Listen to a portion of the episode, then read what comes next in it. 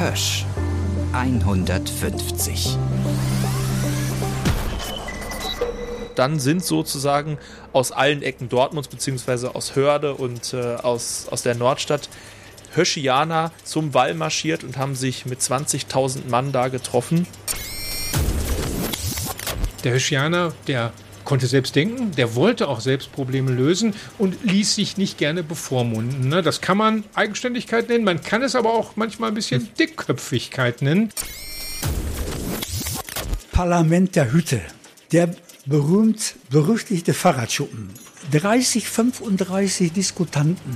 Und da setzte man sich auseinander. Ob dort Ministerpräsidenten hinkamen, Vorstandsvorsitzende, Bezirksleiter der IG Metall, wer auch immer dass manche Referenten mit einem Anzug, der total nass war, nach Hause gingen. Hösch 150. Wie Stahl eine Stadt prägt. Herzlich willkommen zurück bei Hösch 150. Ich bin Till Krause, freier Journalist in Dortmund und mir gegenüber sitzt wie immer Kai Bandermann, auch freier Journalist in Dortmund. Hallo Till. Hi Kai. Ja, heute haben wir endlich wieder mehr Grund, ja, hier Freude und Optimismus zu verbreiten, weil heute geht's nicht mehr um die grausame Zeit rund um den Zweiten Weltkrieg, sondern um eine ja deutlich erfolgreichere Zeit, um eigentlich die Hochzeit von Hösch, das Wirtschaftswunder, also über die Zeit, wo wir hier in Dortmund über 60.000 Menschen hatten, die ähm, im, im Stahlbereich, in der Stahlindustrie gearbeitet haben, wo die Schlote geraucht haben, wo hier richtig was los war. Es ist eine Zeit, die kann ich mir gar nicht vorstellen. Also wenn ich dran denke, dass, dass der Himmel schwarz war, dass die Hörder Fackel geleuchtet hat, unglaublich für mich eigentlich unvorstellbar heutzutage. Ja, aber so war es, Till. Und das war für die Menschen ja ein, ein Form des Glücksgefühls. Sie wussten, wenn die Schlote qualmen, wenn die rauchen, ja, dann äh, fließt auch Geld in die Tasche. Nicht? Dann hat Vater Arbeit, Mutter vielleicht auch. Dann kann man sich was leisten, tut es auch, fährt in Urlaub. Ja, gibt vielleicht auch in Dortmund, auf dem Westen Helwig ein bisschen mehr Geld aus. Wirtschaftswunder, Aufschwung, Deutschland geht's besser, auch den Menschen in Dortmund geht's besser. Und da war ihnen die Umwelt relativ egal, weil die Leute Nachholbedarf hatten, weil aber auch sie fleißig waren weil die Produkte erfolgreich waren. Es kam Geld in die Höschkasse rein und Hösch konnte seine Mitarbeiter gut bezahlen. Also lief das Ganze und es gab auch kein Zoff, keinen wirklichen Streit im Unternehmen. Denn man hatte nach dem Zweiten Weltkrieg gelernt, man muss auch die Unternehmen, gerade die Stahlunternehmen, weil sie so kriegswichtig sind und deswegen man auf sie aufpassen muss, anders verfassen. Und da sind wir bei einem ganz wichtigen Gesetz, über das wir heute reden wollen, das Montan-Mitbestimmungsgesetz, die echte paritätische, gleichberechtigte Mitbestimmung für die Eisen- und Stahlindustrie und bei Hösch wurde es auf eine ganz besondere Art und Weise gelebt und war auch ein, im Prinzip ein Garant für das Wirtschaftswunder.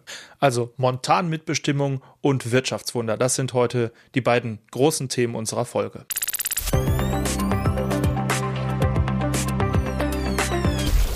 Ja, aber zunächst wollen wir die Hösch-Geschichte weiter erzählen hier im Podcast Hösch 150. Und wir haben ja gerade schon gesagt, klar, es gab erhebliche Zerstörungen durch die Luftangriffe der Alliierten auf Dortmund.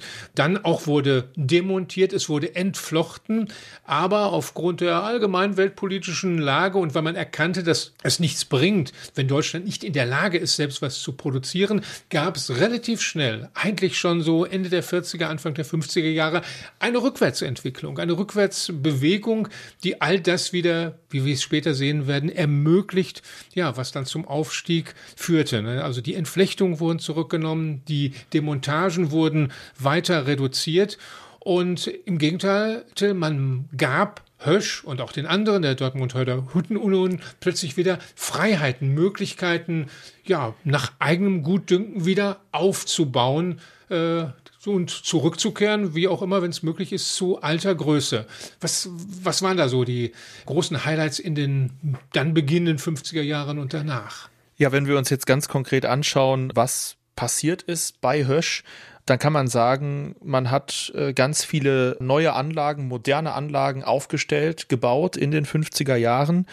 Wenn wir da mal ganz konkret werden, hat man das Breitbandwalzwerk ausgebaut, das Kaltwalzwerk ausgebaut, einen neuen Hochofen äh, gebaut, einen Thomas-Konverter mit Gießhalle, einen Elektroofen, eine Halbzeugstraße, Anlagen für Fremdstrombezug hat man auch gebaut. Man hat das Stahlwerk 3 gebaut, Man hat einen anderen Hochofen vergrößert. Die Liste ist lang. Man hat auch noch andere Dinge gebaut oder modernisiert. Also bei Hösch passiert total viel. Das liegt daran, dass die Nachfrage nach Stahl in den 50er Jahren weltweit einfach unglaublich groß war und die deutsche Stahlindustrie verkauft richtig gut und fleißig ins Ausland. Also das läuft. Es läuft bei Hösch und äh, Dortmund steigt zur größten Industriestadt NRWs auf. 1951 wird in keiner deutschen Stadt mehr Stahl hergestellt. Und das macht sich natürlich bei Hösch auch bemerkbar. Die Mitarbeiterzahl steigt an, lag nach dem Krieg nur bei 5000 und 1960 jetzt bei 16.000. Und äh, was tatsächlich spannend ist, wenn man sich mal in den 50er Jahren die Arbeitslosenquote anschaut, dann liegt die äh, in der Bundesrepublik Deutschland bei 10 Prozent, in NRW bei rund 5 Prozent und in Dortmund bei 2,3 Prozent. Also diese berühmte Vollbeschäftigung, die haben wir und natürlich hat das auch mit Hösch zu tun. Bei Hösch läuft es Hösch braucht Mitarbeiter und es gibt fast nicht genug Mitarbeiter. Äh, da kommen wir zum großen Thema der Gastarbeiter, äh, die auch in der Zeit angeworben werden in großem Rahmen und natürlich auch in Dortmund zum Einsatz kommen. Damit wollen wir uns äh, in einer anderen Folge noch ein bisschen ausführlicher beschäftigen. Also man kann sagen, bei Hösch läuft es sehr gut und äh, die Entflechtung, die wir direkt nach dem Krieg erlebt haben, ist ungefähr 1958 nahezu vollständig rückgängig gemacht worden. Also 1958 hat Hösch wieder das davor und das danach im Unternehmen drin. Also die Produkte, die man vorher braucht, Kohle, Erze und so weiter und das, was man danach mit dem Rohstahl macht, das gehört am Ende alles wieder zu Hösch. Das heißt, man ist da wieder auf dem Ausgangsniveau. Wenn wir jetzt mal rüberschauen, wir wollen uns ja so ein bisschen dieser Fusion 1966 annähern, passiert das Gleiche auch bei dem Werk in Hörde und bei Union. Die gehen 1951 wieder zusammen. Die waren ja vorm Krieg schon mal zusammen, dann wurden sie nach dem Krieg wieder auseinandergetrieben und jetzt gehen sie 51 wieder zusammen. Und äh, naja, da macht sich so langsam Anfang der 60er Jahre das eine oder andere Problemchen breit. Also da läuft's nicht so ganz gut. Äh, klar, in den 50er Jahren hat man da auch wenig Probleme, aber dann geht der Erlös zurück. 61, 62 um 11 Prozent und im Folgejahr nochmal um einen höheren Wert. Und man macht einen Verlust von 34 Millionen D-Mark im äh, Jahr 1963. Also es läuft nicht so richtig beim Hösch-Konkurrenten. Es kommt zu Rationalisierungen, zu ja, einem Bündel aus Maßnahmen. Auf Union wird das Presswerk eingestellt, Hochöfen und das Thomas-Stahlwerk werden stillgelegt und auch in Hörde gibt's ähnliche Maßnahmen. Und man führt bestimmte Betriebe, die es auf beiden Anlagen gibt, zusammen, baut insgesamt 8000 Arbeitsplätze ab zwischen 1956 und 1965. Das hilft aber nicht so richtig. Also die Unternehmen machen immer noch nicht die erhofften Gewinne, anders als bei Hösch. Bei Hösch läuft es weiterhin gut. Wenn wir uns das nochmal anschauen, zum Beispiel das Jahr 62, 63, da macht Hösch einen Gewinn von 37 Millionen D-Mark und die äh, Dortmunder Hörder Hüttenunion macht einen Verlust von 34 Millionen D-Mark. Also ein absoluter Kontrast. Dann kommt es zu besagter Fusion 1966. Das heißt, die Dortmunder Hörder Hüttenunion und Hösch gehen zusammen. Bevor wir uns das vielleicht nochmal genauer anschauen ähm, und dann auch über die Zeit danach sprechen, Kai, kann man denn sagen, warum das eine Werk so große Probleme hatte und das andere nicht? Oder was grundsätzlich so die Probleme auf dem Stahlmarkt waren in der Zeit? Also man muss ja feststellen, durch den Boom wurde eine Zeit lang oder über viele Jahre hinweg eine Sache kaschiert es wurde drüber weggegangen, beziehungsweise äh, es spielte keine relevante Rolle, dass nach wie vor Dortmund da lag, wo es ist. Egal ob nun in, in äh, Dorstfeld oder in Hörde oder auf der Westfalenhütte. Dortmund war und blieb ein sogenannter trockener Standort, war also trotz Hafen, trotz Kanal einfach zu weit weg von den großen Wasserstraßen. Damals war schon klar, je näher man an einer großen Wasserstraße oder gar direkt an der Küste ist, desto besser ist man einfach als Stahlwerk gelegen. Das ist, sind die besseren, die günstigeren Standorte, wenn über die Weltmeere Erz und äh, andere Materialien direkt angeliefert werden können. Und das Problem bestand nach wie vor. Und äh, damit kämpften eigentlich alle drei Standorte und äh, wahrscheinlich äh, wegen der Produktpalette, der besseren Produktpalette war es Hösch, das äh, einfach da besser dastand. Und ich, man müsste jetzt genau nachgucken, was Zahlen sie betrifft, 62, 63. Das Unternehmen Unternehmen hatte sich natürlich auch schon ein bisschen verbreitert in den nachgelagerten Stufen. Das heißt, wir, ich könnte jetzt nicht genau aus dem Stegreif sagen, woher die Gewinne wirklich resultieren. Resultieren sie wirklich aus dem Stahlverkauf aus dem direkten oder sind es die weiterverarbeiteten Endprodukte, mit denen man richtig gut Gewinn gemacht hat, dass bestimmte Firmen einfach dazugehörten, die äh, Geld in die Kassen gespült haben. Insgesamt schien aber jedenfalls die Aufstellung der Westfalenhütte und dadurch, dass bei ihr alles war, während es zwischen Union in Dorstfeld und Phoenix mit den beiden Standorten Phoenix West und Phoenix Ost und dazwischen die Eliasbahn einfach die Voraussetzungen nicht ganz so gut waren. Und das war dann am Ende ausschlaggebend und man ging zusammen. Die DHU brachte 350 Millionen D-Mark Schulden mit und ja, war dann sozusagen in einer Ehe mit Hösch. Das heißt, diese drei Werke kommen jetzt zusammen und jetzt ist alles Hösch. Das macht auch diesen Podcast etwas leichter für uns. ähm, naja, auf jeden Fall ähm, kann man sagen, die Zahl der Beschäftigten ist dann natürlich am absoluten Höhepunkt. Also es sind nach der Fusion 63.795 Höschianer in Dortmund. Das ist, wenn man sich das im Vergleich zur Einwohnerzahl anguckt, sind das 10 Prozent. Also das heißt, 10 Prozent von Gesamt-Dortmund sind Höschianer. Wenn man das jetzt nochmal äh, runterrechnet, nur auf die erwerbsfähige Bevölkerung, ist man bei einem noch viel größeren Wert. Also man kann sagen, dieses Unternehmen war zu dem Zeitpunkt so groß und so mächtig, das war Dortmund. Hösch war Dortmund. In dem Moment wird das zum Synonym für diese Stadt. Ja, ich sehe es genauso. Hösch äh, und Dortmund in dem Fall ein Synonym. Hösch, ein Name für Stahl. So stand es ja damals auf dem Gasometer noch komplett. Heute stehen ja nur noch die sechs Buchstaben Hösch da. Und äh, Till, was ich interessant finde, ist die Jahreszahl 1966. Ich meine jetzt nicht wegen Wembley, sondern äh, das war das Jahr auch, in dem wir in Deutschland die erste Rezession nach dem Krieg hatten. Die Wirtschaftswunderjahre, oh Gott, oh Gott, sie schienen zu Ende zu gehen. Wir hatten eine Rezession. Wirtschaftswissenschaftler sagen heute ein bisschen schmunzelt, das war aus heutiger Sicht ein Rezessionchen. Ne? Wenn man das sieht, was wir nach der Finanzkrise hatten oder jetzt auch durch Corona, wo wirklich das eingebrochen ist, kein Vergleich dazu. Aber 1966 genau das Jahr, wo Deutschland das nicht verstehen kann, dass es nach 10, 12, 15 Jahren aufwärts plötzlich nicht mehr Wachstum geben soll. Undenkbar. Man hatte irgendwie wirklich Panik schon fast. Wir kriegen eine große Koalition, die erste große Koalition aus CDU und SPD SPD mit Bundeskanzler Kiesinger und mit äh, Finanzminister Karl Schiller.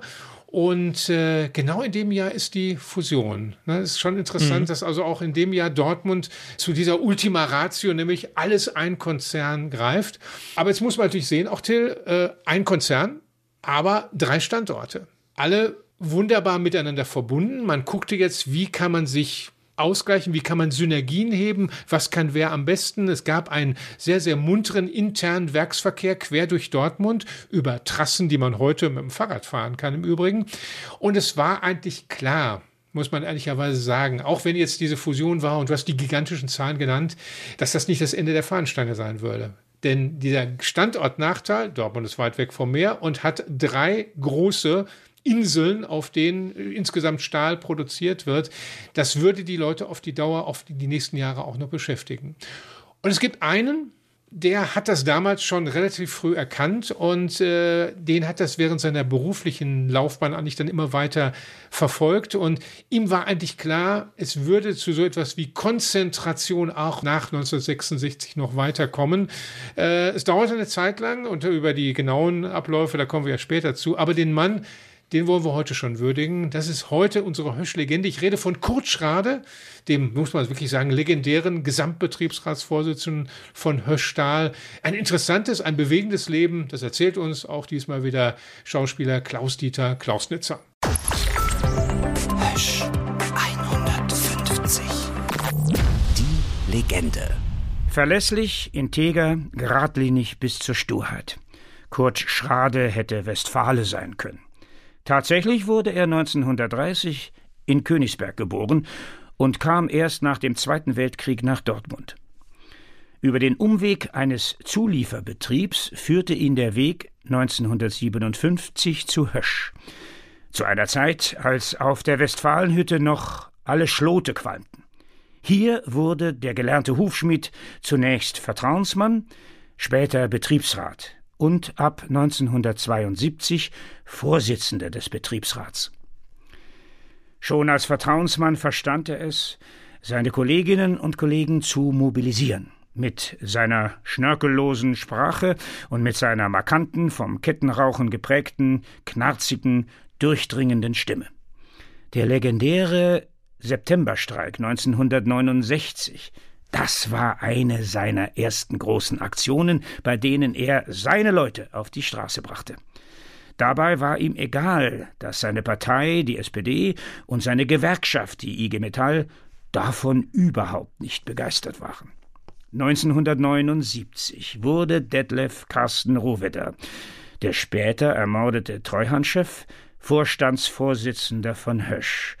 Zwischen den fast gleichaltrigen, aber von ihrer Biografie so unterschiedlichen Typen entwickelte sich im Laufe der Jahre eine ungewöhnliche Männerfreundschaft. Andere nannten es später eine Schicksalsgemeinschaft. Ihr gemeinsames Ziel das Unternehmen Hösch durch die schwierige Zeit von Stahlkrise und Strukturwandel zu führen. Es war die Zeit von Sozialplänen und Kurzarbeit, von spontanen Demonstrationen und Krisensitzungen im Dortmunder Rat. Doch die wichtigen Entscheidungen für Hösch sollen bei langen Gesprächen am Wochenende in Kurt Schrades Schrebergarten in Brakel gefallen sein. Es heißt, die gemeinsame Leidenschaft für Kartoffeln hätte Rohwedder und Schrade näher gebracht. Dabei waren sie sich in der Analyse einig.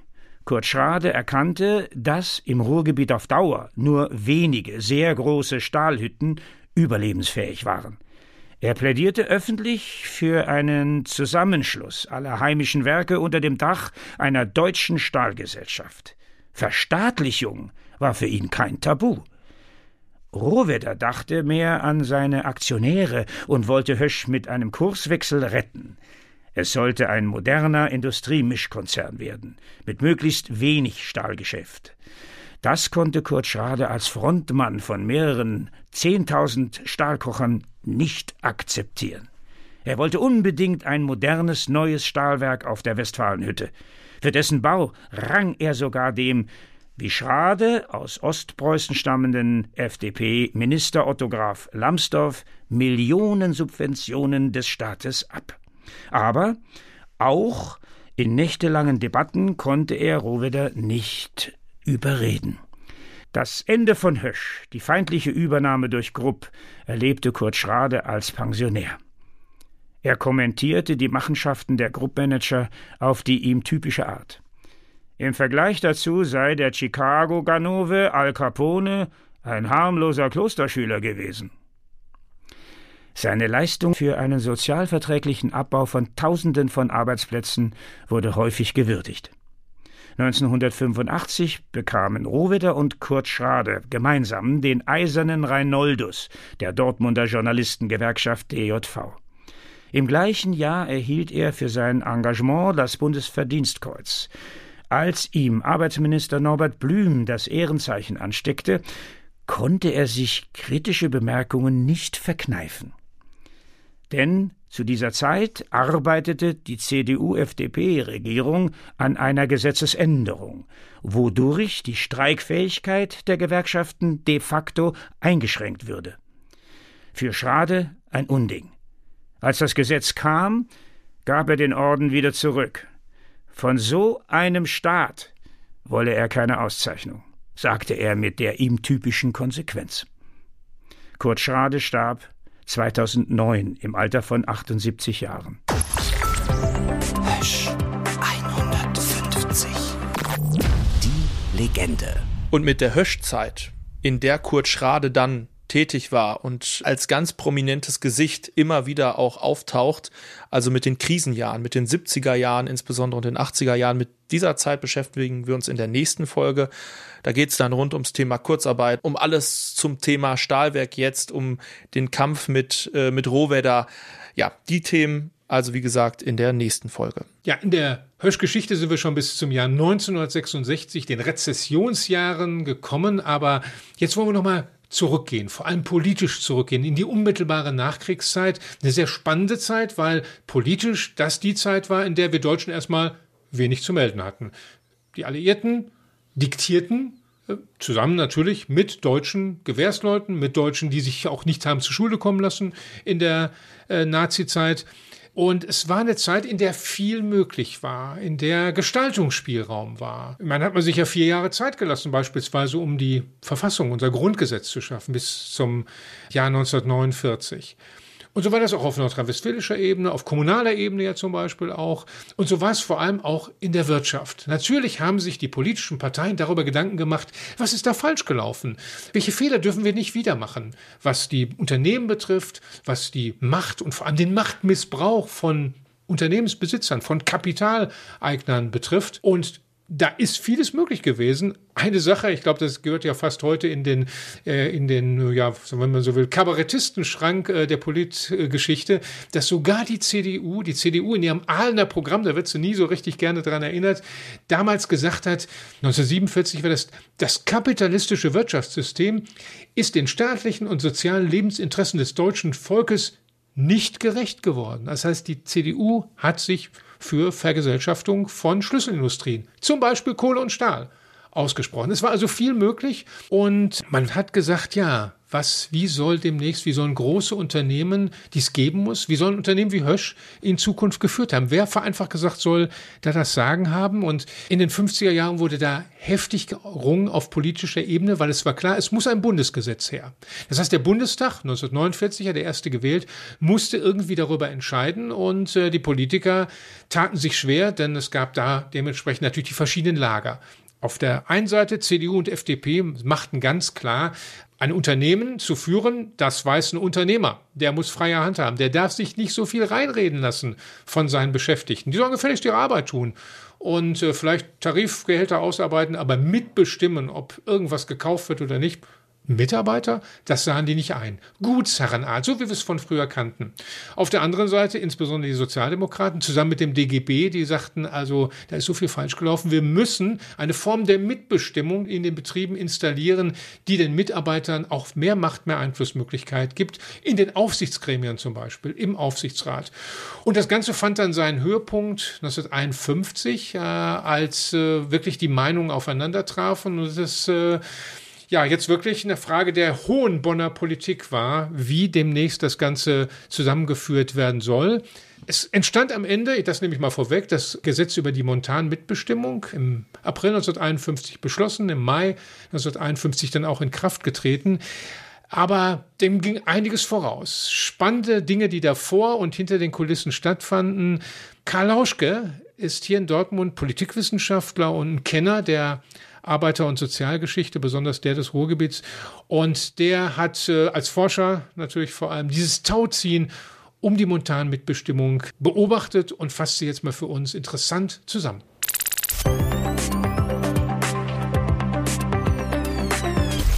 Die englische Besatzungsmacht, die war dem eigentlich am Anfang gar nicht so abgeneigt. Die großen Stahlkonzerne, die mussten ja entflochten werden. Das war ja auch der Punkt sozusagen, um die Macht, die wirtschaftliche Macht äh, dieser äh, Stahlbarone dann auch zu brechen. Die sollten entflochten werden, in kleinere Bereiche sozusagen aufgeteilt werden. Und im Zuge dieser Entflechtungsmaßnahmen ist in den entflochtenen Werken auch schon eine qualitative, eine paritätische Mitbestimmung eingeführt worden. Also schon ab 1947 im Grunde genommen. Ab Februar 47 im Bereich der Eisen- und Stahlindustrie, nicht jetzt im Bereich des Bergbaus, im Bereich der Eisen- und Stahlindustrie. Das war jetzt sozusagen äh, äh, Recht durch äh, die Besatzungsmacht, englisches Recht, wenn man so will, äh, auf deutschem Boden. Aber der Punkt ist, in dem Augenblick, wo die Bundesrepublik gegründet worden ist, muss ja danach geguckt werden, kann man das in deutsches Recht überführen. So, und die erste Bundesregierung, die hatte angekündigt, ja, die Arbeitsverhältnisse, Verhältnisse zwischen Arbeitnehmern und Arbeitgebern, das sollte alles neu geordnet werden. Äh, aber die Bundesregierung hat sich direkt nicht eingeschaltet, sondern hat sozusagen gesagt, die Gewerkschaften sollten mit den Arbeitgebern sozusagen das aushandeln.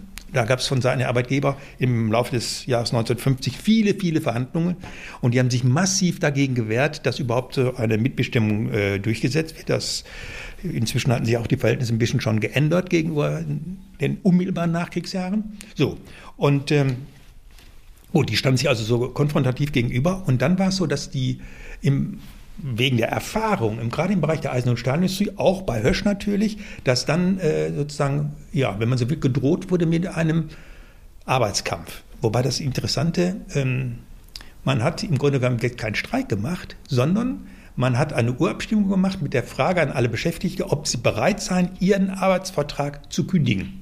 Das war im Endeffekt so etwas ähnliches wie ein Streik, das bin kündigen. Aber der Punkt war, man wollte dem Vorwurf entgegen, äh, sozusagen politischen Streik zu machen, also das Parlament unter Druck zu setzen, was sozusagen ja rechtlich äh, zumindest unsicher, wenn nicht sogar äh, äh nicht, nicht äh, zulässig war, wie dem es auch sei. Und diese Abstimmung ist mit übergroßer Mehrheit, das waren 95 Prozent der Beschäftigten in der Eisen- und Stahlindustrie ist sozusagen äh, der Empfehlung der IG Metall angefolgt worden. Die waren bereit, ihren Arbeitsvertrag zu kündigen.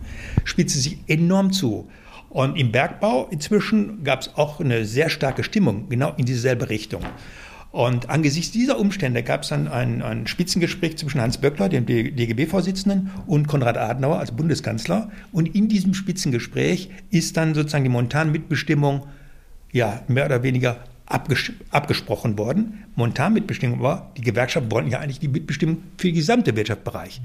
Und dann hat der Kompromiss, wenn man so will, bestand da darin zu sagen, da geben wir den, Punkt, den Gewerkschaften recht für den Bereich der Montanindustrie, aber nicht sozusagen darüber hinaus. War ein großer Erfolg. Von gewerkschaftlicher Seite wurde gesagt, das ist sozusagen nur der Anfang. Wir wollen ja auch sozusagen andere Betriebe auch mit rein, reinnehmen, beispielsweise die chemische Industrie, die ganzen Großbetriebe in der chemischen Industrie. Aber ähm, dazu ist es bekanntermaßen nicht gekommen. Wie Stahl eine Stadt prägt. Hösch 150. Nochmal um es klarzumachen, von der zeitlichen Abfolge 1951 wird das Montanmitbestimmungsgesetz vom Bundestag verabschiedet.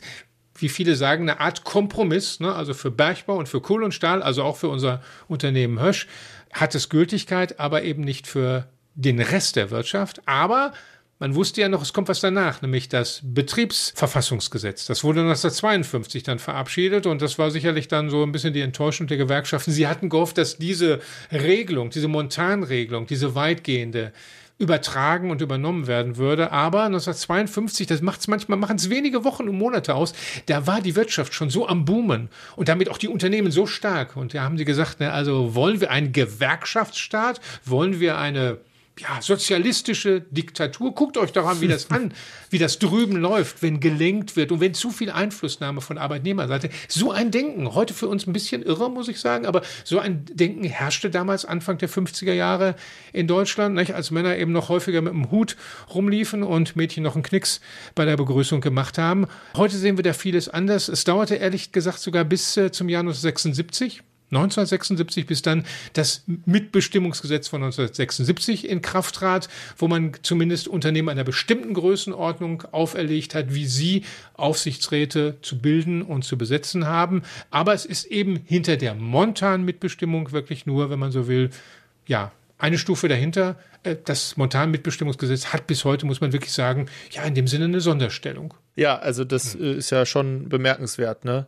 Dass alle Arbeiter im Montanbereich eigentlich so eine herausragende Rolle und auch äh, Mitbestimmungsmöglichkeit hatten im Vergleich zu anderen. Man sieht das ja auch auf der großen politischen Ebene. Die sogenannte Montanunion, die Europäische Gemeinschaft für Kohle und Stahl, die wurde als allererste gegründet. Danach kam erst die EG, aus der dann heute unsere EU, unsere große Europäische Union mit den 27 Staaten geworden ist. Also da merkt man nicht, dass allen klar war, mit Eisen und Stahl und mit Kohle aus der Grube kann man verdammt viel Mist machen. Das kann man missbrauchen und deswegen sind das Firmen, die dürfen nicht einfach so, wie sie wollen. Das kann man mit einem Sägewerksbesitzer im Sauerland, dem kann man von freie Hand geben, aber nicht dem Stahlunternehmen im Ruhrgebiet.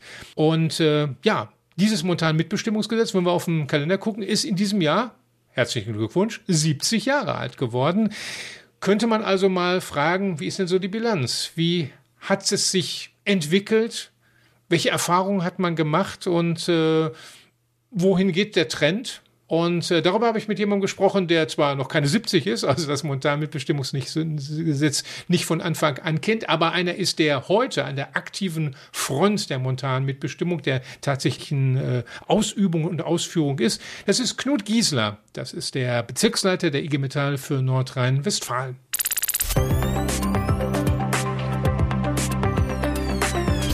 Wenn diese Zeit, diese oft zitierte Stunde Null, etwas ein bisschen Faszinierendes hat dann vielleicht das, dass da ein Staat ist und auch eine Wirtschaft, die bei Null ist, die sagen könnte, komm, jetzt setzen wir alles auf Null. Das, was wir vorgemacht haben, entweder machen wir das nochmal, wir versuchen es besser zu machen, oder wir regeln bestimmte Dinge jetzt einfach mal ganz neu, weil jetzt können wir neu anfangen. In der Politik, aber ja auch vielleicht in der Verfasstheit der Wirtschaft. Und da irgendwo gab es ja eine bestimmte Atmosphäre damals 45, 46, 47. Welche Hoffnungen, welche Erwartungen gab es? Hatten Menschen wie Hans Böckler beispielsweise damals in dieser Zeit, was möglich wäre an Rechten, an ja, Mitreden, Mitarbeiten, Mitbestimmen auf Seiten der Arbeitnehmer? Also es war natürlich die Hoffnung auf eine echte demokratische Wirtschaftspolitik, dass es eine wirkliche, echte Mitbestimmung gibt, dass man Arbeits- und Lebensbedingungen gerade in den damaligen Schlüsselindustrien wie Kohle und Stahl also auch wirklich so gestalten kann, dass es für die Menschen ein besseres Leben wird. Gerade aus der Trümmerzeit ja wirklich heraus ähm, und es dann auch noch demokratisch abzusichern, weil das war ja mit ein Grund der, der Montanmitbestimmung, auch mit der Idee eines Neutralen da drin ähm, äh, im Aufsichtsrat, ähm, dass es auch gegen klassische naja, die Kriegsgewinner, die es ja gegeben hat, das muss man ja deutlich sagen. Fast alle großen Konzerne haben in der Nazi-Zeit Riesengewinne gefahren durch den Krieg. Auch das eingrenzen zu können für eine friedlichere, demokratischere Wirtschaftspolitik, ähm, als sie wirklich in der Zeit des Dritten Reiches war. Und das war natürlich die Hoffnung. Ne? Was genau heißt das eigentlich, montan mit Bestimmung? Was ist da konkret radikal anders als ja bei anderen anders verfassten Betrieben. Der große Unterschied ist die Besetzung des Aufsichtsrates. In dem normalen mitbestimmten Aufsichtsrat ist zwar eine Parität gegeben, aber wenn es Stimmengleichheit gibt, hat der Aufsichtsratsvorsitzende, der immer von der Kapitalseite ist, ein Doppelstimmrecht. Das heißt, die Kapitalseite kann die Arbeitnehmerseite immer überstimmen, was ich selber in Aufsichtsräten auch schon so erlebt habe. Bei der Montanmitbestimmung ist eine echte Parität gegeben. Das heißt, der Aufsichtsratsvorsitzende hat kein Doppelstimmrecht, aber es ist ein neutraler eingesetzt, der nicht bei der Gewerkschaft angestellt sein darf. Das heißt, er kommt meistens aus dem politischen Rahmen und er hat die letzte Entscheidung. Der zweite wesentliche Punkt ist, dass innerhalb des Vorstandes ein Arbeitsdirektor bestellt wird, der in dem gleichen Rang, mit den gleichen Rechten, mit den gleichen Pflichten, mit der gleichen Stärke im Vorstand eines solchen Unternehmens ist und auf Vorschlag der Arbeitnehmerseite bestellt wird und nicht gegen die Stimmen der Arbeitnehmerseite zum Beispiel abgesetzt oder neu besetzt werden kann. Das heißt, die Arbeitnehmerseite hat ein Vorschlagsrecht für diesen Vorstandsposten. Das ist ein gleichberechtigter Vorstandsposten, genauso wie der Vorstandsvorsitzende, wie für Finanzen oder für Technik. Die sind alle gleich. Und das gibt natürlich eine Stärke, gerade für das gesamte Thema, wenn es um das Thema Personal geht. Gerade weil das ja so starke Einflussmöglichkeiten bedeutet, denke ich mir mal, gibt es in diesem diesen 70 Jahren eine Reihe von Versuchen der Unternehmensseite, der Kapitalseite, die Wirksamkeit, die Wirkmächtigkeit des Montanmitbestimmungsgesetzes auszuhebeln, auszutricksen durch bestimmte Konstruktionen. Die Montanmitbestimmung gilt nur für Betriebe, die klassisch Kohle und Stahl sind. Und sie gilt nur für Betriebe, die größer als 1000 Beschäftigte sind. Und wir erleben das, dass Betriebe in in Unterbetriebe aufgeteilt werden, in Gesellschaften, dass aus einer großen GmbH, Gesellschaftsform, was auch immer sie ist, wo drei, vier, fünf, 6.000 sind, auf einmal sechs, sieben unterschiedliche Betriebe werden. Dadurch könnte die Mitbestimmung entfallen. Wir erleben natürlich, und das ist, äh, dass gerade diese Schlüsselindustrien, wo ja in den in äh, Ende der 40er, Anfang der 50er Jahre Hunderttausende gearbeitet haben, immer kleiner werden. Deshalb müssen wir gucken, dass wir das hegen und pflegen und wir müssen aufpassen, dass wir nicht juristisch ausgetrickst werden, dass Betriebe kleiner als 1000 werden.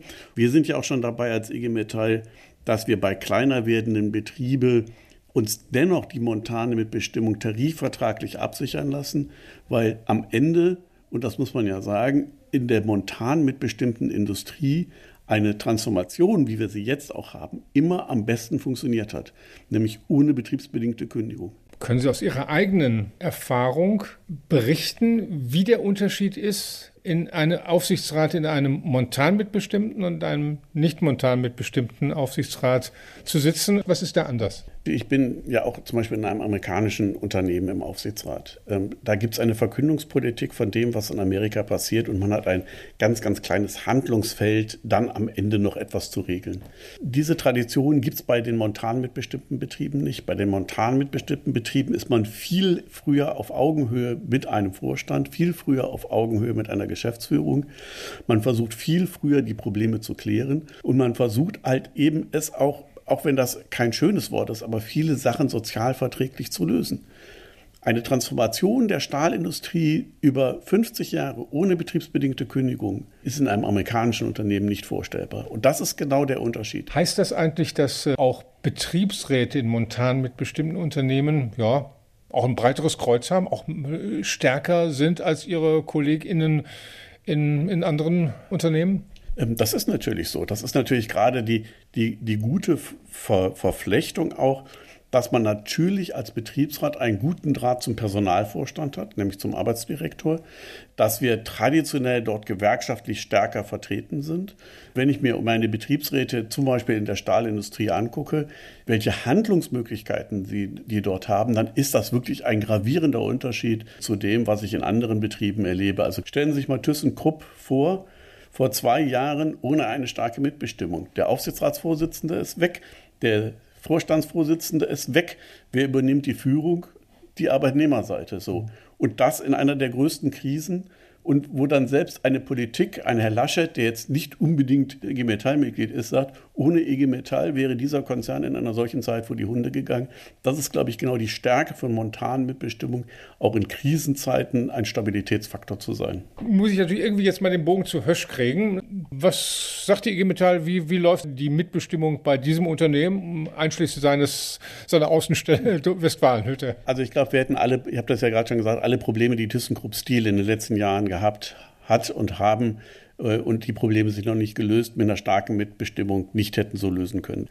Wenn ich zu dem kleinen gallischen Dorf nach Dortmund schaue, dann bin ich sehr froh, dass wir es auch dort geschafft haben, eben auch mit einer Mitbestimmung, dass wir das zu einem der modernsten Walzwerke gestaltet haben, dass die Beschichtung eins der modernsten ist, dass wir auch dort es geschafft haben, wenn es auch nicht mehr die Größe von früher hat, aber durch Innovation und Investitionen Standortsicherung zu betreiben.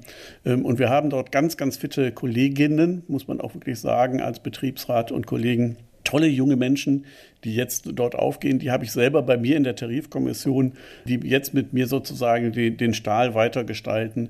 Da kann man schon merken, da ist auch ein, eine Tradition und auch ein Stolz vorhanden, das weiter wirklich auch nach vorne zu bringen.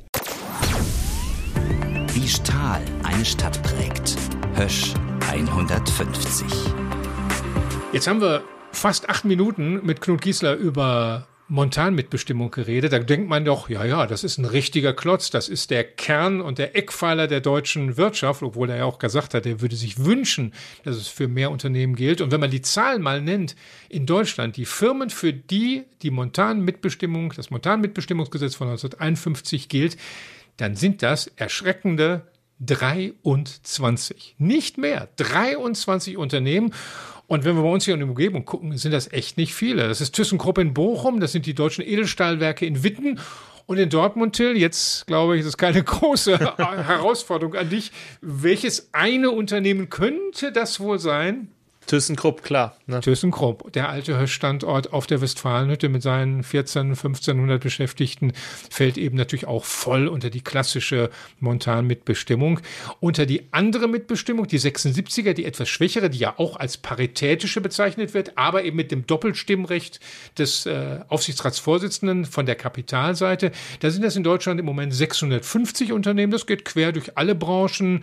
Ähm, Gab es auch, waren auch mal mehr, waren mal bis zu 700 750, 760 Unternehmen in besten Jahren, so Anfang der 2000er Jahre. Ähm, also das ist schon ein bisschen größer, aber entscheidend ist, ganze 23 Firmen im Eisen- und Stahlbereich und der Bergbau, der existiert ja in dem Sinne nicht mehr, jedenfalls der Steinkohlebergbau nicht mehr, fallen unter dieses Gesetz. Das ist schon, hat mich schon echt überrascht, dass das so wenig ist. Auf jeden Fall total überraschend. Aber jetzt wollen wir mal langsam zurückkommen zu Hösch zu diesen Wirtschaftswunderjahren und zu der momentanen Mitbestimmung in diesen Jahren, äh, in denen das losging. Und ich glaube, um zu verstehen, wie es gelebt wurde bei Hösch, damals auch schon Ende der 40er und Anfang der 50er Jahre, glaube ich, da sollte man mal eine Geschichte erzählen, die mir mein Vater immer wieder erzählt hat und äh, wahrscheinlich bei deinem Opa wird es genauso gewesen sein, bei der Dortmund-Hörder Hüttenunion, wie damals eine Einstellung eines jungen Mitarbeiters bei Hösch lief. Das ging nämlich wie folgt. Wenn man also eine Lehrstelle zugewiesen bekommen hatte, bei meinem Vater war es die Dreherlehre, die sollte er antreten, zum 1. April 1949 war das, war noch keine 15 zu dem Zeitpunkt. Dann war der erste Weg zum Betriebsarzt. Einstellungsuntersuchung. Gab es einen Stempel. Der zweite Weg war zum IG Metallbüro. Da wurde man darauf hingewiesen, wie wichtig und sinnvoll es ist, auch als junger Mensch mit noch nicht einmal 15 Jahren in der Gewerkschaft zu sein, in der IG Metall. Eintrittsformular bekommen, ausgefüllt, unterschrieben, Stempel von der IG Metall. Und damit, mit diesen beiden Stempeln, ging man dann zum Personalbüro, zeigte, ich bin gesund und ich bin Gewerkschafter. Und dann war man praktisch Höschianer. Also heute klingt das ein bisschen, äh, ja, ein bisschen idyllisch, aber es war wirklich so. Die Rolle und die Bedeutung der Gewerkschaft, die Gewerkschaft hatte, das muss man auch sehen, ein, praktisch ein, eine Akquisestelle, ein Akquisebüro im Unternehmen selber. Ne? Da hat ja eine Gewerkschaft an sich erstmal, würde man so sagen, gar nichts zu suchen, weil sie ja doch irgendwie eine Interessenvertretung von draußen ist. Für die Menschen aber.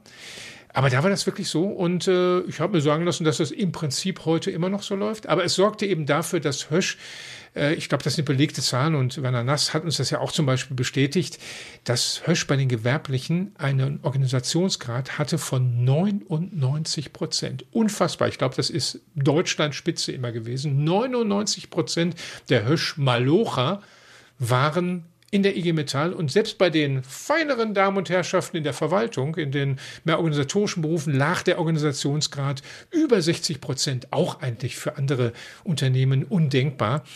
Und ich glaube, das erklärt, warum ja die Menschen bei Hösch eben auch das Gefühl hatten, die Firma ist nicht die da, die anderen, von denen ich so viel wie möglich kriegen muss, sondern es ist irgendwo ein bisschen meins. Keine Genossenschaft, okay, ne, das, das nicht, aber irgendwo bin ich Teil davon. Und äh, dieses, ja, dieses Mitreden und Mitentscheiden, jetzt kommen wir langsam mal wirklich zum Betriebsalltag, das ist ein bisschen so, jetzt ein bisschen die, die Nostalgie beiseite, äh, die wirkte sich eben auch aus in den Gremien, die da waren. Also das war jetzt nicht nur auf dem Papier, sondern bei Hösch hat die Arbeitnehmerseite mitgeredet. Das war richtig durchorganisiert. Und wie das organisiert wurde, in die eine wie in die andere Richtung. Das hat uns Werner Nass, der langjährige Betriebsratsvorsitzende, mal äh, sehr gut erklärt. Montags war Vorstandssitzung. Dienstags war immer die Sitzung des Arbeitsdirektors mit den Spitzen der Betriebsräte. Wir haben ja über Jahre hinaus haben wir die eigenständigen Betriebsratsorgane gehabt.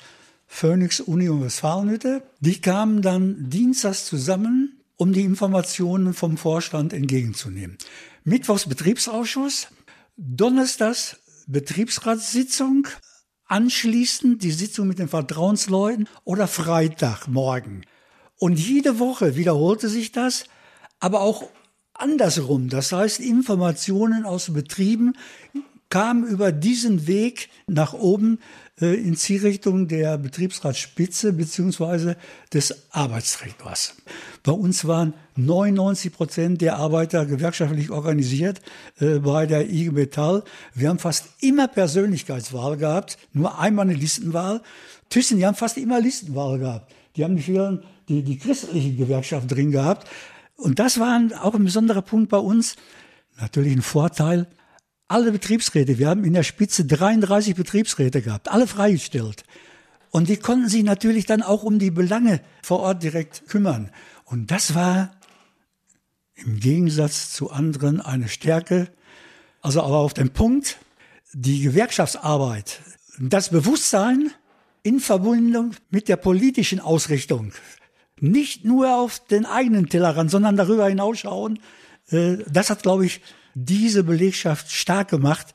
Wir konnten uns auf die Belegschaft verlassen und, die Belegschaft konnte sich auf ihre Interessenvertreter verlassen. Wenn was gemacht worden ist, war es in der Regel gut vorbereitet. Unterm Strich, diese Gewerkschaftsarbeit in Dortmund, ja, konnte sich sehen lassen. Ja, also es gab einen Austausch von oben nach unten, aber eben auch von unten nach oben. Das war keine Einbahnstraße und äh, vor allem eben Was man daraus natürlich erkennt, ist dieses hierarchische Denken. Wir da hier unten, die da oben. Das gab es nicht. Das hatte natürlich auch Auswirkungen auf das Betriebsklima mit so einer starken Belegschaft, die zum Beispiel wusste, der Arbeitsdirektor, der ist auf unserer Seite, das wusste natürlich auch jeder Meister auf der Schicht und in, in, der, in der Halle oder in einem Betriebsteil. Dementsprechend ist er ja, ein bisschen vorsichtiger auch mit seinen Mitarbeitern umgegangen, weil er immer damit rechnen müsste, im Zweifel laufen die einfach zur Gewerkschaft, zum Betriebsrat, zum Vertrauensmann und der erzählt es dem Arbeitsdirektor und dann hat der Meister ein Problem und nicht der Mitarbeiter. Und ähm, auch, was für Hösch typisch war, war, dass man eben nicht alles versucht hat, nach oben irgendwelche vorgesetzten Behörden entscheiden zu lassen, ganz oben, sondern dass, wenn man bestimmte Probleme hatte, dass man die untereinander regelte, also versuchte auf unteren Ebenen auch zu Lösungen zu kommen. Und äh, diese Atmosphäre, dieses, äh, ja, ich sag mal, das ist unser Betriebgefühl, äh, das habe ich immer wieder in Gesprächen gehört. Und äh, einer, der es mir erzählt hat, zum Beispiel ist Ralf Knipping, der ist so Anfang 60, ist vor kurzem erst ausgeschieden, war im Personalwesen tätig. Einer von der, ja, in, bei Höschkreise sehr bekannten Familie der Knippings äh, der das ganz gut beschreiben kann, was, was da für ein, für ein Geist, für eine Atmosphäre herrschte. Die Leute fühlten sich wohl und es entstand so ein, so ein gewisser Menschenschlag, der auch sehr selbstbewusst war. Und äh, das spürte man auch hinterher bei den Fusionen. Ich kann das sagen, ich habe hier als Personaler viele Leute vermittelt, viele Kollegen nach Duisburg. Und da kam ja immer wieder, ich sag mal, die, die gleiche Reaktion, dass viele sich in Duisburg unglücklich fühlten, weil ja, die waren da eingebunden in eine Hierarchie, die sie hier nicht kannten. Bei uns war früher immer der Spruch, wer bei Hirsch nichts zu sagen hat, ist selbst schuld. Wir hatten hier große Standortnachteile, weil wir weiter weg waren vom Rhein. Äh, wir haben, waren trotzdem konkurrenzfähig bis zuletzt. Und das lag aber auch daran, weil wir die Arbeit mit weniger Leuten vollbracht haben. Und das geht nur, wenn die Verantwortungsbereiche bis zum Mann an der Säge runtergebrochen größer werden. Es kam immer wieder das Gleiche, wenn Kollegen in Duisburg eingebunden waren, die gesagt haben, da muss ich erst den Kolonnenführer fragen, der fragt den Vorarbeiter, der den Meister, Meister den Techniker, Techniker den Ingenieur und dann ist das Ding über die Wupper gegangen. Und das gab es bei uns nicht. Bei uns wurde schnell entschieden, immer. Ja, was Ralf Knipping da, glaube ich, dargestellt hat, ist, der Hirschianer, der konnte selbst denken, der wollte auch selbst Probleme lösen und ließ sich nicht gerne bevormunden. Ne? Das kann man Eigenständigkeit nennen, man kann es aber auch manchmal ein bisschen hm. Dickköpfigkeit nennen und äh, Sturheit vielleicht sogar. Und es gab ein Ereignis im Herbst 1969, ich glaube, da ist das deutlicher als je zuvor geworden, was für, ja, für Dickköpfe die Hirschianer sein könnte. ja, so kann man es natürlich zusammenfassen, klar. Also konkret reden wir über den 2. September 1969, ein Dienstag. Die Frühschicht, fast 5000 Mann, arbeitet nicht, sondern steht vor der Höschverwaltung, vor dieser großen Verwaltung an der Westfalenhütte, hat die Arbeit niedergelegt, und ja, das ist ein überraschender Streik an den Gewerkschaften vorbei. Also auch da sehen wir diese Eigenständigkeit nochmal. Das kommt sozusagen direkt aus der Belegschaft. Man hat sich entschlossen, heute arbeiten wir nicht. Und äh, ja, die Höschianer rufen, das sieht man, in, äh, hört man in alten Beiträgen, äh, Fernsehbeiträgen von damals, 30 Pfennig. 30 Pfennig. Ne? Für so. 30 Pfennig legen die die Arbeit nieder? da muss aber schon ein tieferer Grund hinterstecken. 30 Pfennig pro Stunde. Ne? Also äh, erstmal, ähm, genau, ging es darum, wir wollen mehr Geld pro Stunde haben. Aber klar, um das zu verstehen, müssen wir einen Schritt zurückgehen. Also der Tarifabschluss von Gewerkschaften und Unternehmen, der war noch nicht so lang her. Und ähm, der ist zu einer Zeit zustande gekommen, als der Absatz kriselte, als die Konjunktur nicht äh, irgendwie boomte. Das heißt, das war ein sehr maßvoller Tarifvertrag. Und äh, ja, so langsam im Sommer 1969 erholte sich die Konjunktur die Aktionäre sollten eine höhere Dividende bekommen und ja, die Hirschianer, die Maloche haben sich gefragt, ja, und was ist mit uns? Äh, sollen wir jetzt äh, zwölf Monate warten oder wie, wie lange auch immer, bis wir den nächsten Tarifvertrag abschließen können äh, und haben jetzt gar nichts davon äh, und haben sich gesagt, nein, also wir erwirtschaften doch hier wir produzieren doch das, womit ihr, womit ihr eure Gewinne macht und wir wollen ein Stück vom Kuchen abhaben. Und äh, weil den Gewerkschaften wegen dieses Tarifabschlusses aber die Hände gebunden waren, hat man das dann im Grunde einfach auf eigene Faust gemacht und die Arbeit niedergelegt. Ja, und wie genau das war damals im September 1969, das haben uns zwei Höschianer erzählt, die mit dabei waren, und zwar Udo Zubin und Jupp Knipping. 69 als ich anfing, im August, kam der erste große Streik, der Septemberstreik. Das haben wir alleine eingestielt. Die Gewerkschaft hatte schon abgeschlossen einen Tarif, damit waren wir nicht einverstanden. 10 oder 15 Pfennig war zu wenig. Wir wollten 30 Pfennig. Keiner wollte das wahrhaben. Der Betriebsrat hat gesagt, wir halten Stand, wir lassen uns durch nichts unterkriegen, bis wir die 30 Pfennig durchhaben. Ich hatte Nachtschicht, bin mittags mal raufgefahren, weil ich war ja erst einen Monat da, wie das mit dem Lohn ist, nochmal auch immer alles zu. Von der Feuerwehr stand Leiterwagen. Wir standen nur vor dem vom Hauptgebäude, haben demonstriert, wurden unterstützt auch von den ganzen Leuten aus ganz Dortmund, die uns Essen gebracht haben, auch die Metzgereien und Bäckereien, die uns verseucht haben. Spät Nachmittag erstmal haben wir das Büro vom Mahners gestürmt. Der ist ja hinten abgehauen. Dann sind wir nach Hörde gefahren, 50, 60 Leuten. Und nach einer Stunde stand die Anlage. Andern Morgen marschierten die durch die Innenstadt von Hörde und von Dorsfeld. Die wollten uns ja auch das Streikgeld sperren und was sie alles vorhatten. Innerhalb von 24 Stunden haben wir das auch geschafft. Und von da aus ging es über, durch die ganze Bundesrepublik. Aber wir haben durchgehalten und waren hinterher als Sieger vorgegangen und haben die 30 Pfennig mehr bekommen. Die Schilder, die wir gemalt haben, eins davon hängt bei uns im Museum. 30 Pfennig auf dem schwarzen Blech. Ja, also an alle die Empfehlung, wer es sich angucken möchte, das Höschmuseum ist der passende Ort. Ja, ähm, ein Grund, es gibt noch einen zweiten, warum man gestreikt hat, war auch, es gab drei Werke, die waren jetzt seit ein paar Jahren ein Unternehmen, aber es wurde nicht in allen Werken gleich viel bezahlt. Und die Hirschianer auf der Westfalenhütte, naja, haben das nicht so ganz eingesehen, warum sie denn jetzt weniger für die gleiche Arbeit bekommen.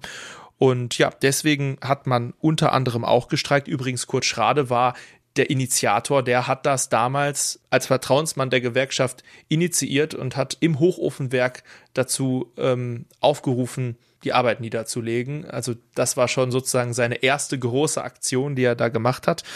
Ja, und ähm, das war dann ein Flächenbrand, erstmal in Dortmund. Also am nächsten Tag haben auch die beiden anderen Werke die Arbeit ruhen lassen und dann sind sozusagen aus allen Ecken Dortmunds beziehungsweise aus Hörde und äh, aus, aus der Nordstadt ähm, Höschianer zum Wall marschiert und haben sich mit 20.000 Mann da getroffen.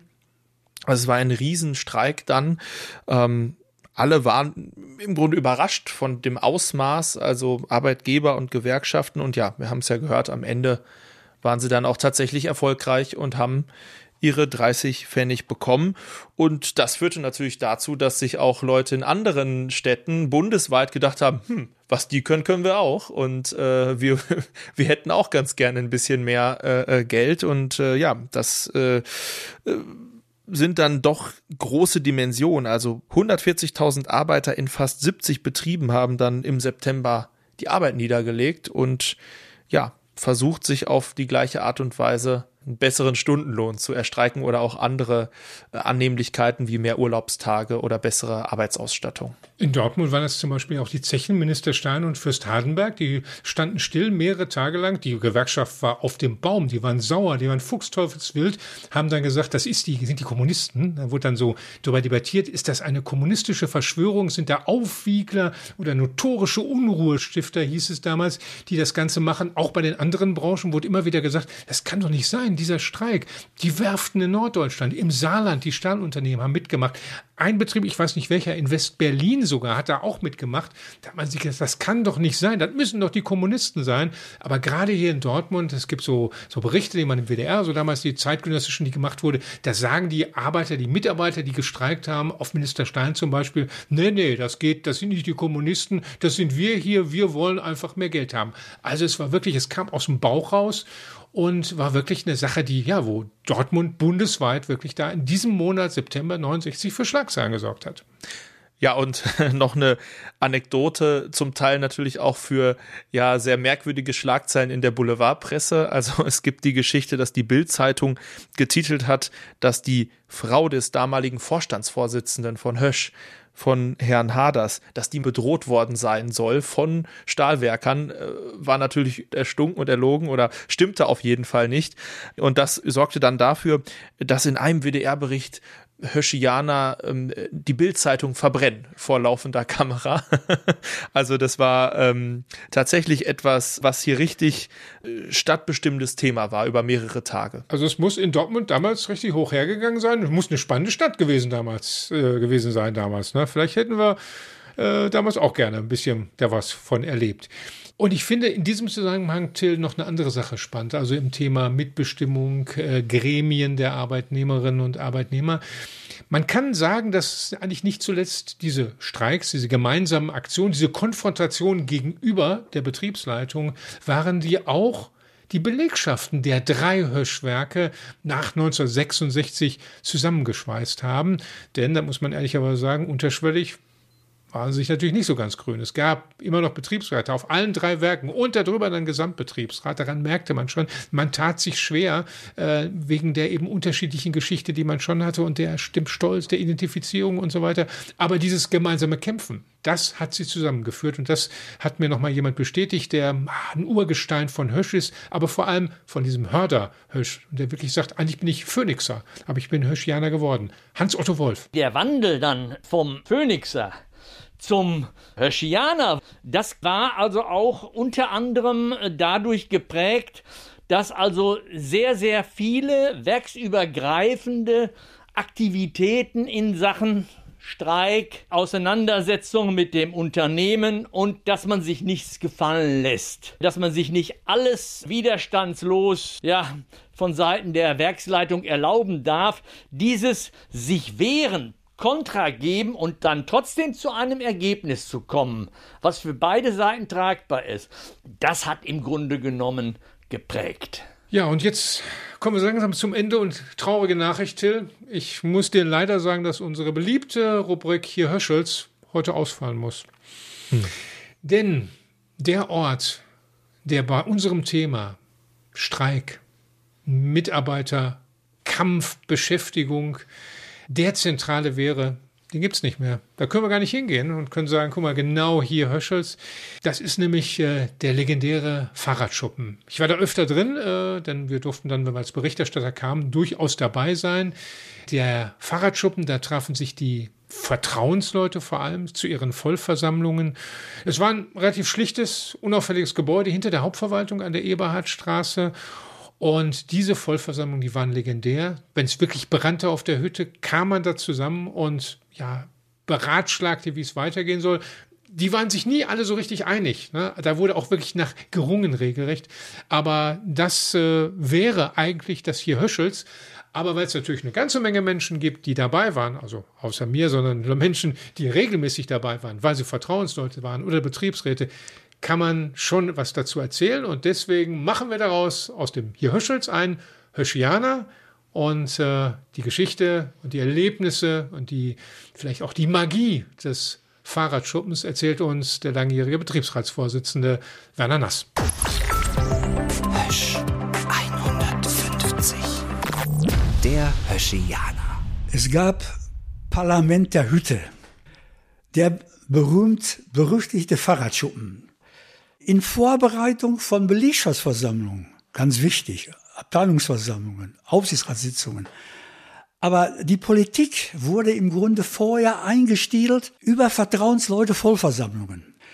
Und da passierte es, ob dort Ministerpräsidenten hinkamen, Vorstandsvorsitzende, Bezirksleiter der IG Metall, wer auch immer, dass manche Referenten mit einem Anzug, der total nass war, nach Hause gingen.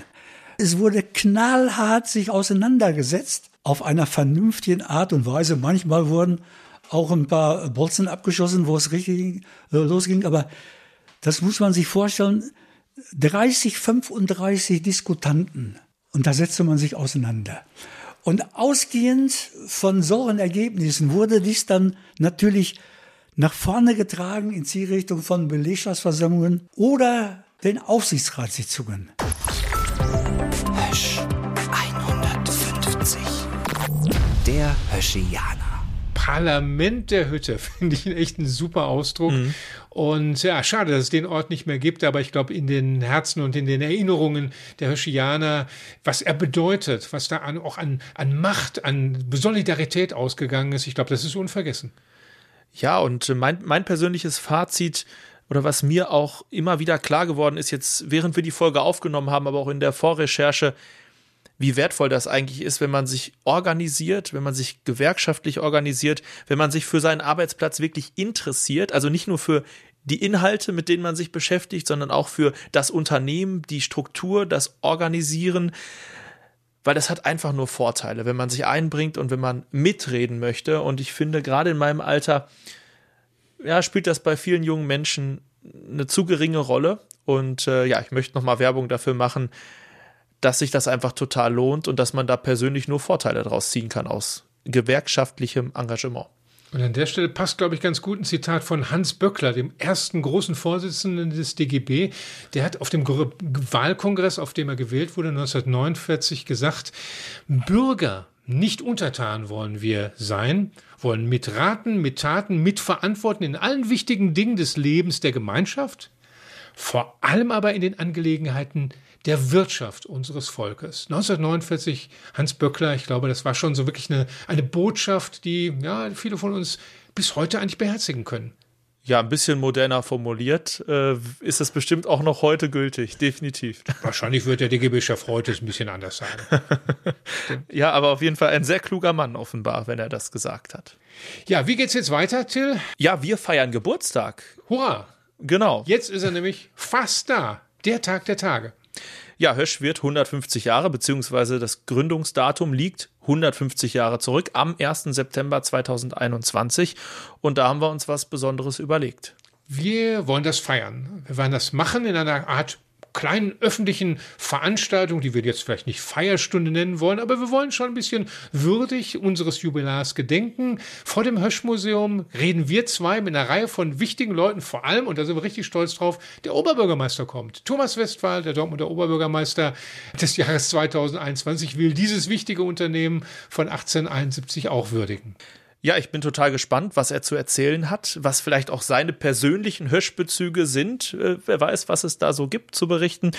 Und äh, das Ganze, weil natürlich nicht alle dabei sein können, werden wir natürlich auch über die üblichen Kanäle als Audio hochladen. Das heißt, es wird sozusagen eine kleine Sonderpodcast-Folge, die es auch im Laufe des 1. Septembers dann, ich tippe mal irgendwann in den Abendstunden zum Anhören geben wird. Ja, und weil wir da erstmal diesen wichtigen Tag haben, aber jetzt auch in unserem Podcast so eine Art ja, Bergfest haben. Wir sind ungefähr jetzt in der Mitte unserer Folgenzahl angekommen.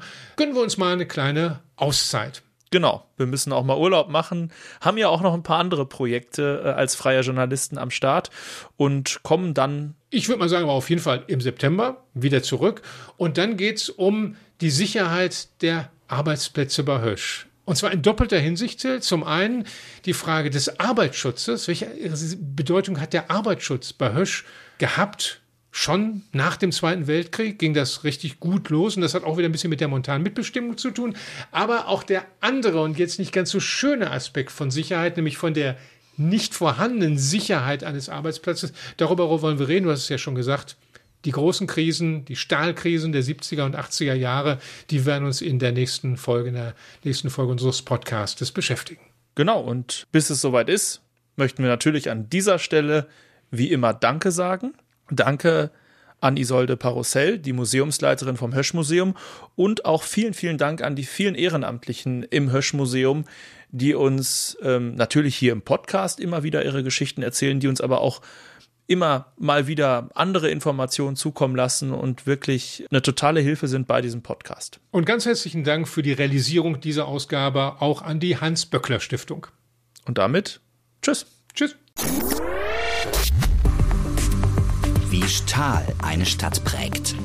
Hösch 150. Ein Podcast von und mit Kai Bandermann und Till Krause.